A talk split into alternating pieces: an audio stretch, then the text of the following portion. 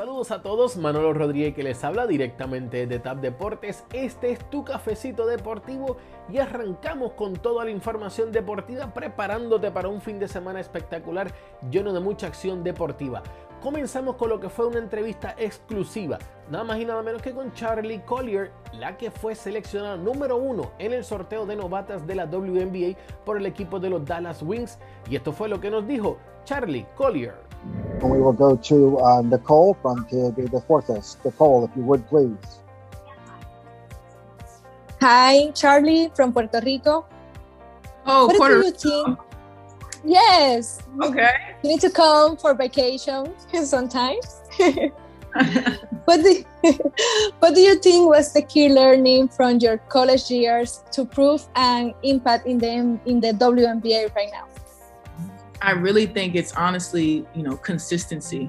I feel like um, when you're playing in such a, a, advanced league like this, you can't, you know, afford to have up and down moments. I feel like now as a professional, you're expected to always, you know, be on point. Um, that's tough, but it's expected, and I feel like that's the difference between um, college and the pros is that you know you really don't have room for mistakes. You know, you've been through the learning stages. Now you're a professional and expected to play your best. Ahí la tuvieron. Nicole Genena tuvo la oportunidad de entrevistar a Charlie Collier y eso fue lo que nos dijo una entrevista sumamente interesante sobre lo que es el desarrollo de ella en la NCAA ahora para lo que será la temporada de la WNBA. Por otra parte, hay una gente, hay unos fanáticos por ahí que están contentos y se mira, lo vamos a aplaudir, están contentos ¿por qué? Porque no perdieron ayer. Lo que no saben o lo, o lo quieren omitir es que no perdieron porque no jugaron. Gracias.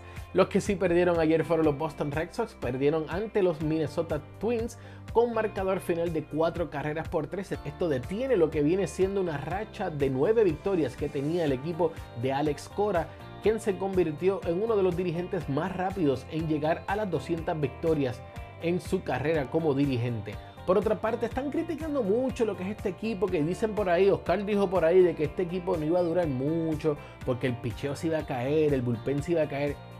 Este equipo está hecho, está confeccionado, déjame decirte querido amigo, está confeccionado con jugadores jóvenes y jugadores veteranos que le gusta ser líderes, que le gusta enseñar. Ejemplo, JD Martínez. Ahora, ¿qué tienes tú además de un hospital con los Yankees? Te dejo ahí la pregunta. Espero tu contestación. Gracias. Por otra parte, en el baloncesto superior de Puerto Rico, los atenienses de Manatí, que era uno de los equipos que iba a ser expansión. Ajá. Pero ya no lo va a ser de los equipos de expansión porque no llegó a un acuerdo con el equipo, con lo que viene siendo el municipio de Manatí.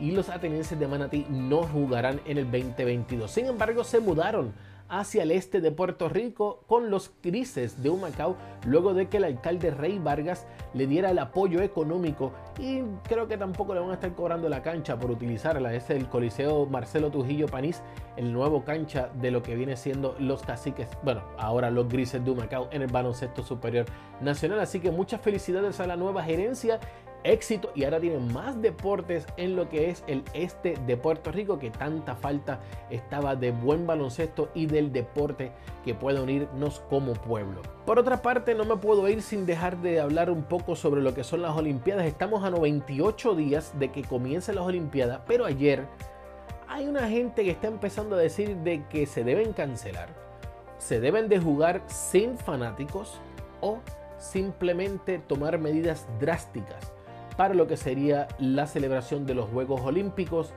Yo voy a estar buscándole más información y la pueden buscar a través de nuestras redes sociales bajo Tap Deportes.